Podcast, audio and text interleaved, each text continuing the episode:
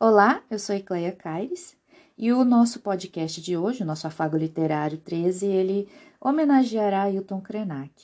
Ailton Krenak é indígena e ele nasceu em 1953 no estado de Minas Gerais, na região do Médio Rio Doce.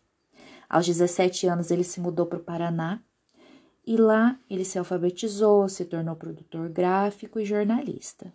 Na década de 80, Ailton passou a viver exclusivamente é, para o movimento indígena, né, para a luta é, que busca respeito à diversidade étnica brasileira. Em 85, ele fundou uma ONG chamada Núcleo de Cultura Indígena, que visava promover a cultura indígena, a etnicidade, e teve uma participação muito importante durante o processo de organização da Constituição de 1988. Tá? Ele participou do processo da Constituinte de 86, ele participou em 87 é, do processo também da Assembleia Constituinte e protagonizou uma das cenas mais marcantes desse período. Em um discurso na tribuna, ele pintou seu rosto de preto, né, com tinta de papo e discursou a respeito da diversidade étnica brasileira e da necessidade de se desconstruir algumas amarras é, estereotipantes, permeadas de preconceito, que atravessam os documentos desde o período colonial, os documentos oficiais brasileiros, e fez com que a, a Constituição de 1988 contemplasse os indígenas de forma diferenciada, em diálogo também com a Declaração dos Direitos Humanos, né, que a ONU já colocava em pauta desde 1948.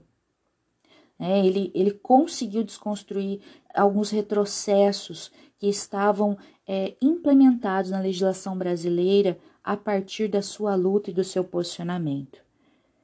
Ailton Krenak tem alguns livros publicados, como, por exemplo, Ideias para o Fim do Mundo, que é de 2019, e Hoje, alguns livros organizados também por parte dele, como por exemplo o livro Encontros, que foi feito por ele e Sérgio Com, né, em 2015.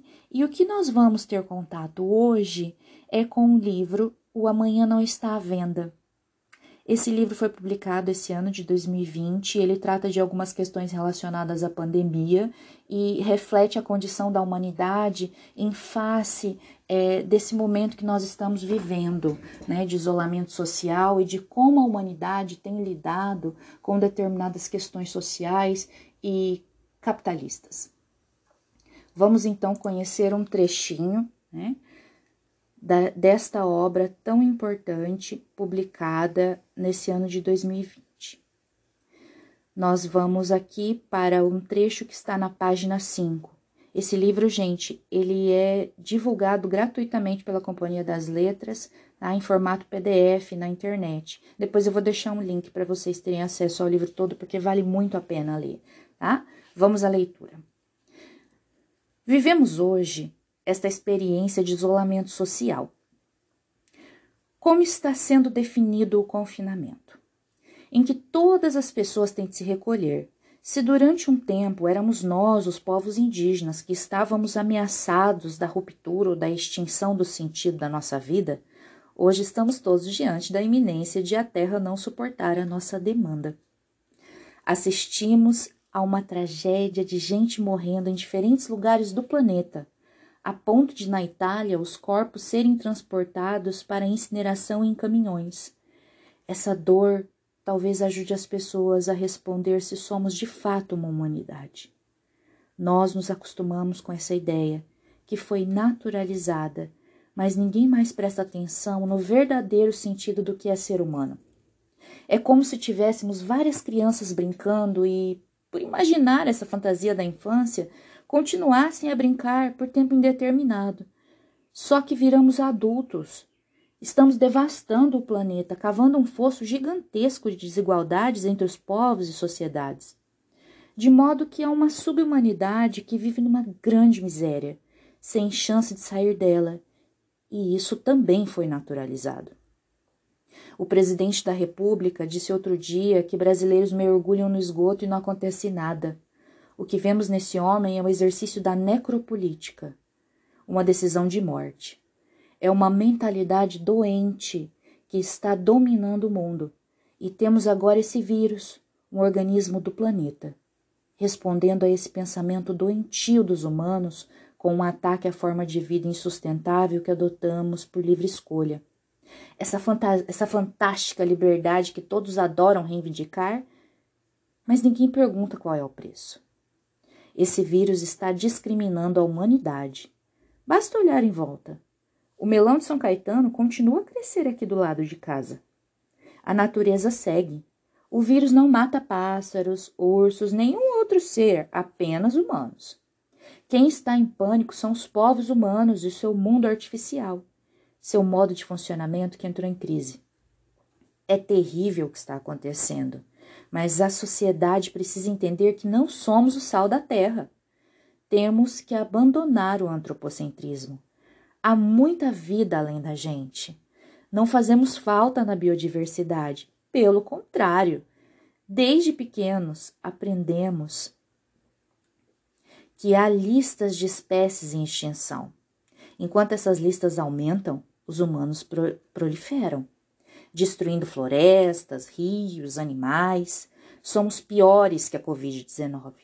Esse pacote chamado humanidade vai sendo descolado de maneira absoluta desse organismo que é a Terra, vivendo numa abstração civilizatória que suprime a diversidade, que nega a pluralidade das formas de vida, de existência e de hábitos, os únicos núcleos que ainda consideram que precisam se manter agarrados nessa terra são aqueles que ficaram no meio, meio esquecidos pelas bordas do planeta, nas margens dos rios, nas beiras dos oceanos, na África, na Ásia ou na América Latina.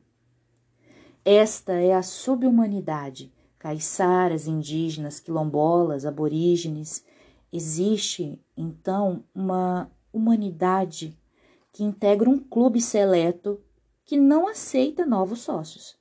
E uma camada mais rústica e orgânica, uma subhumanidade que fica agarrada na terra.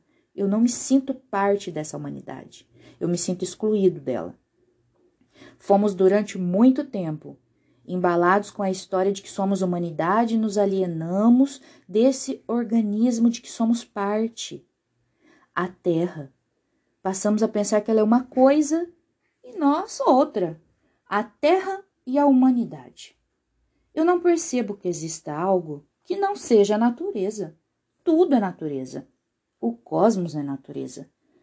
Tudo em que eu consigo pensar é natureza. Nós, a humanidade, vamos viver em ambientes artificiais produzidos pelas grandes corporações que são os donos da grana. E agora esse organismo, o vírus, parece ter se cansado da gente. Parece querer se divorciar da gente, como a humanidade quis se divorciar da natureza. Ele está querendo nos desligar, tirando o nosso oxigênio.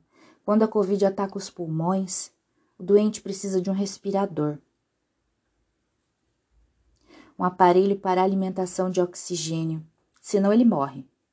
Quantas máquinas dessas vamos ter de fazer para 7 bilhões de pessoas no planeta?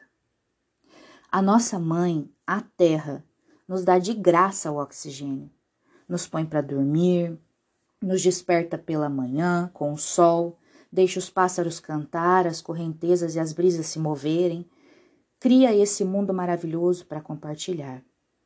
E o que, que a gente faz com ele? O que estamos vivendo pode ser a obra de uma mãe. Uma mãe amorosa que decidiu fazer o filho calar a boca, pelo menos por um instante.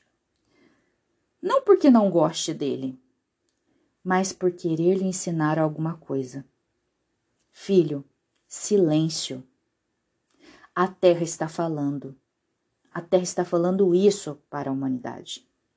E ela é tão maravilhosa que não dá uma ordem. Ela simplesmente está pedindo silêncio. Esse é também o significado do recolhimento. Ailton Krenak.